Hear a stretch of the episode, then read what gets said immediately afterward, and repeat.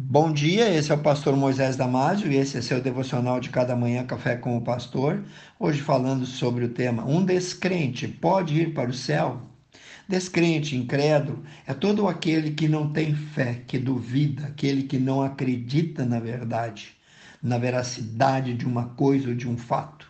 O incrédulo não crê, porque sua mente está cega, bloqueada para o entendimento do que é real, do que é verdadeiro por não ter entendimento, por não crer, a pessoa permanece no erro e na ignorância.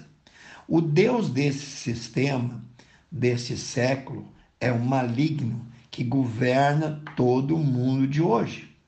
Lá em 1 João 5,19 nós lemos: Sabemos que somos de Deus, mas que o mundo todo está no maligno. Ele também é chamado de Beuzebu, príncipe dos demônios. O diabo é o príncipe deste mundo, conforme João 12, 31 e 16, 11. Ele é o príncipe das potestades, em Efésios 2, 1 a 3. Muitas pessoas estão perdidas por não crerem no Evangelho de Cristo. Não crendo, não obedecem aos ensinamentos de Jesus. Essas pessoas estão com seu entendimento bloqueado para a luz do Evangelho, estão na cegueira espiritual. Vou ler também para ti o que o apóstolo Paulo disse em 2 Coríntios, capítulo 4, versículo 3. Ele diz assim: Mas se até agora o nosso evangelho, que foi pregado, está encoberto, para os que se perdem é que ele está encoberto. O homem normal, o homem natural, o homem comum, ele não consegue entender as coisas espirituais. Por isso ele não se converte. No livro de 1 Coríntios 2,14, nós lemos: ora, o homem natural não compreende as coisas que vêm de Deus, que vêm do Espírito de Deus, porque elas lhe parecem loucura e não pode entendê-las, porque elas se discernem espiritualmente. Como ele não tem o Espírito Santo, ele não pode discernir. Bom, no exato momento que alguém se entrega a Jesus, recebendo-o como único e suficiente Salvador, o Espírito de Deus se une ao espírito daquela pessoa, em Romanos 8,16, ok? E é o Espírito de Deus que começa a partir daí a ensinar e trabalhar e revelar a ele toda a verdade, conforme João 14, 26, 16, 13. Quando a pessoa se converte a Cristo, ela recebe naquele momento, naquela hora, o Espírito Santo. Agora, quem não crê, mas continua ou quer continuar no mundo, nas práticas mundanas, ele não recebe o Espírito de Deus.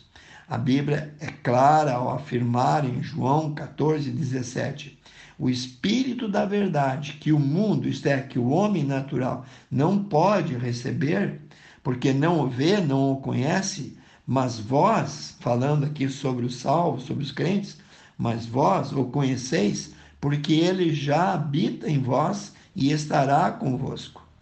Muitos não entendem as Escrituras porque o Deus desse século cegou, bloqueou o entendimento deles. E não há um que possa abrir o entendimento para ele entender as coisas espirituais, senão Jesus. Jesus é o único. Lá em Lucas 24, 45, nós lemos assim: então, falando sobre Jesus, então abriu-lhes o entendimento para compreenderem as Escrituras. Deus nos dá do seu Espírito de graça. Ele quer dar o Espírito de graça. Basta invocar a Jesus. Romanos 10, 13 diz: Porque todo aquele, não importa quem, todo aquele que invocar o nome do Senhor será salvo. O próprio Jesus disse: Eu vos digo a vós: pedi e dar-se-vos-á, buscai e achareis, batei e abrir-se-vos-á, porque qualquer que pede recebe, o que busca acha, e quem bate abrir-se-vos-á. Quatro fatos para terminar, eu quero falar com você hoje, que você terá de enfrentar. Primeiro, o primeiro fato é que a vida é curta. Tiago 4, 14, nós lemos: Digo-vos que não sabeis o que acontecerá amanhã, Porque o que é a vossa vida? É um vapor que aparece por um pouco e depois se desvanece? Segundo fato, terá que enfrentar que a morte é eterna. 9,17 de Hebreus diz: E como aos homens está ordenado a morrer uma só vez, vindo depois disso o juízo. Bom, terceiro fato: todos naturalmente são pecadores perdidos. Romanos 5,12 diz: Portanto, como por um homem entrou o pecado no mundo, e pelo pecado a morte, assim também a morte passou a todos os homens. Por isso que todos pecaram. Em quarto e último lugar, Cristo é a cura. A palavra de Deus nos diz, a saber se com tua boca confessardes ao Senhor Jesus e em teu coração crerdes que o Pai, que Deus o Pai o ressuscitou dentre os mortos, serás salvo. Romanos 10, 9. E para terminar mesmo, Romanos 10, 13, vou repetir de novo o versículo que já citamos acima. Porque todo aquele, não importa quem, todo aquele que invocar o nome do Senhor será salvo.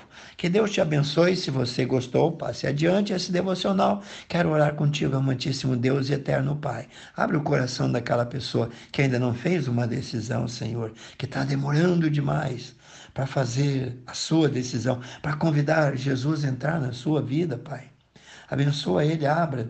Pai, quebra esse coração e deixa o teu Santo Espírito entrar para ajudá-lo, Senhor, a caminhar para toda a vida e depois para toda a eternidade. Salva ele, Jesus. Eu oro em nome de Jesus. Amém. Que Deus te abençoe e eu te vejo amanhã em mais um Café com o Pastor.